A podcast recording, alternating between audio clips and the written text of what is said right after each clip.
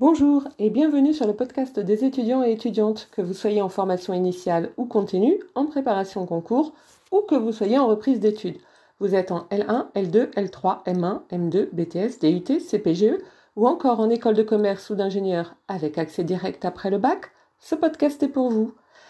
Il s'adresse aussi à ceux et celles en devenir, à ceux et celles qui hésitent, qui veulent ne pas se tromper. Nous sommes ici pour discuter cours, méthodologie, meilleur moyen de réussir et culture générale. Aujourd'hui, je souhaite m'adresser à ceux et celles qui passent un concours, quel que soit ce concours, que ce soit un concours de la fonction publique, fonction publique euh, d'État, fonction publique hospitalière, fonction publique territoriale, ou que ce soit un autre concours, euh, parce qu'il y a plein d'autres concours, évidemment.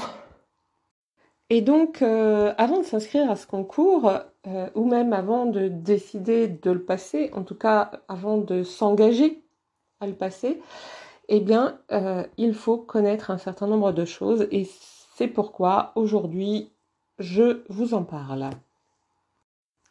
En effet, si vous comptez passer un concours, vous allez devoir vous entraîner pour passer ce concours, évidemment, mais également pour avoir euh, la plus grande facilité pendant ce concours. Ce qui signifie que ça va vous prendre du temps. Passer un concours, c'est un investissement d'une certaine façon. Plus vous serez entraîné, plus vous gagnerez du temps. Or, le concours, c'est du temps. Euh, pourquoi? Ben, Tout simplement parce que votre concours, il a une certaine durée et vous devez réaliser le maximum de choses pendant cette durée ou l'ensemble des choses pendant cette durée. Je m'explique.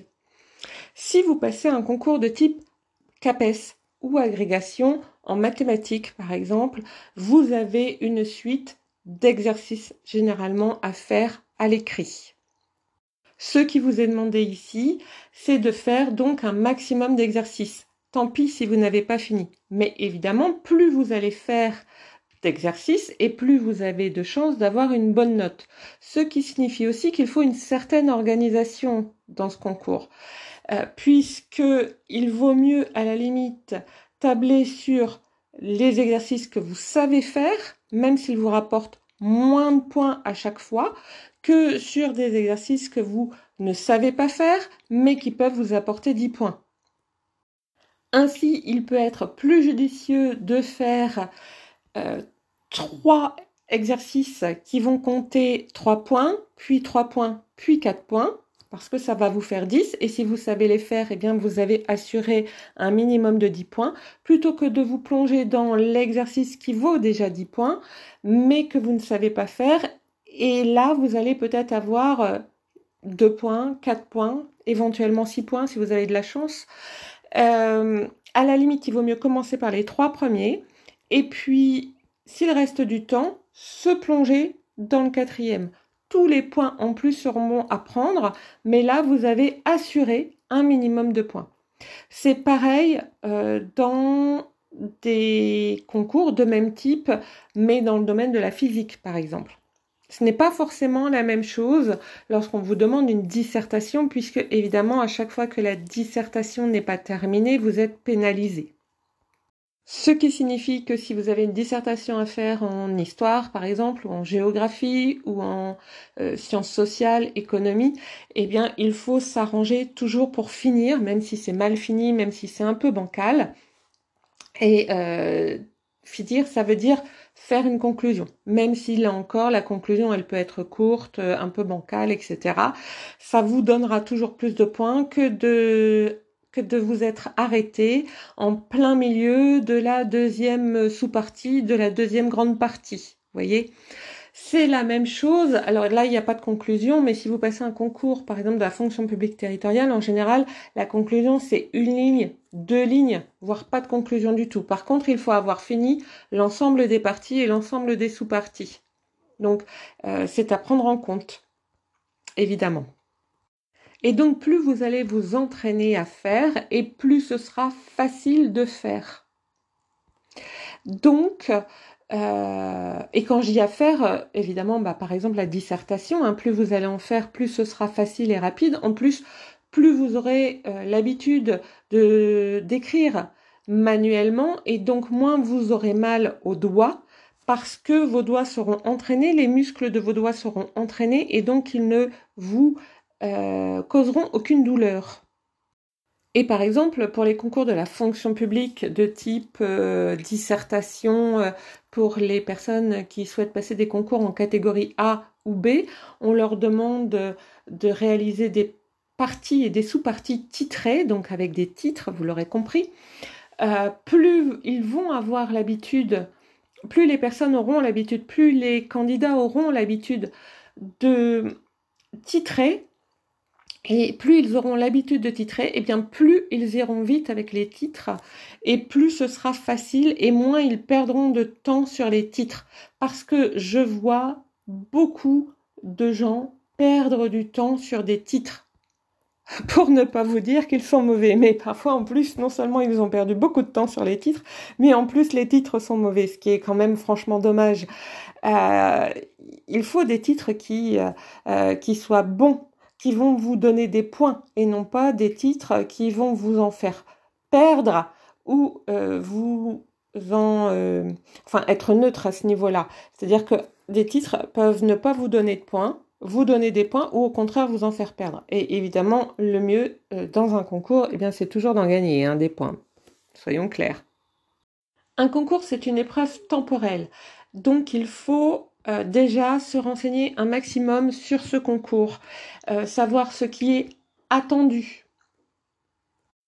En effet, les différentes épreuves ont toutes une durée que vous ne pourrez pas dépasser. Il est donc important avant et au moment de l'inscription de vous renseigner, alors c'est mieux avant, on est bien d'accord, hein, mais de vous renseigner sur chaque épreuve, sur la durée de chaque épreuve, euh, que ce soit à l'écrit ou à l'oral, et de ce qui est attendu pour chaque épreuve.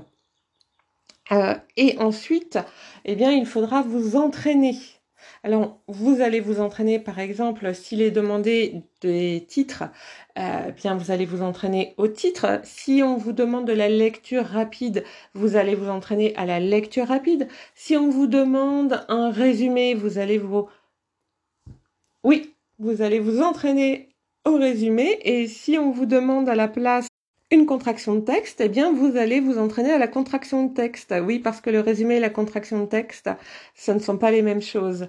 Et puis, ça veut dire qu'il va falloir non seulement vous entraîner à écrire des introductions, et pour ceux qui vont passer des concours de type CAPES, agrègue, euh, en histoire, en géo, euh, en sciences sociales, etc., euh, etc.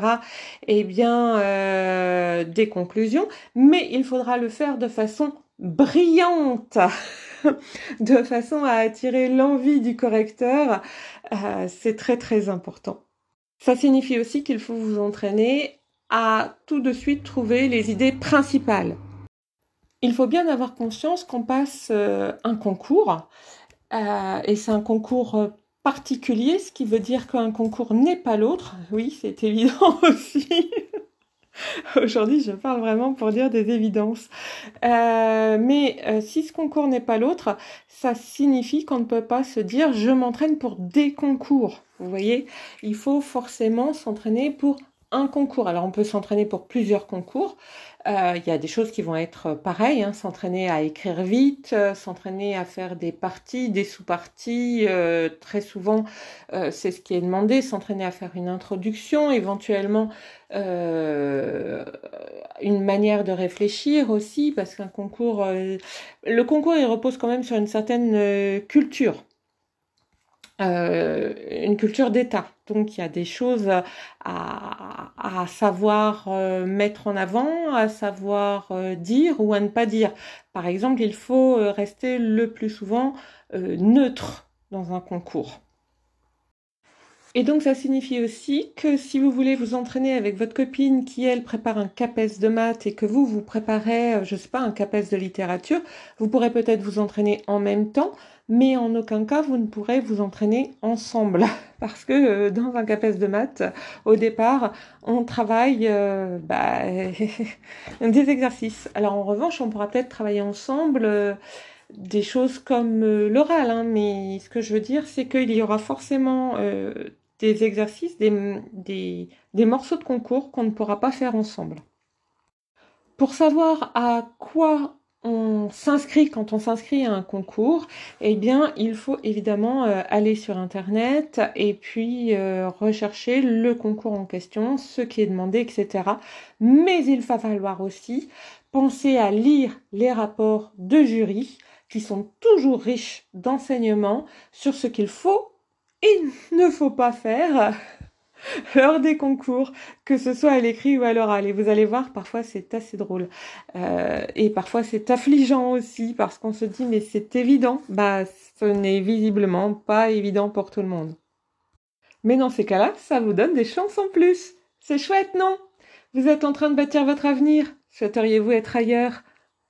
Je vous souhaite bon courage, patience et ténacité.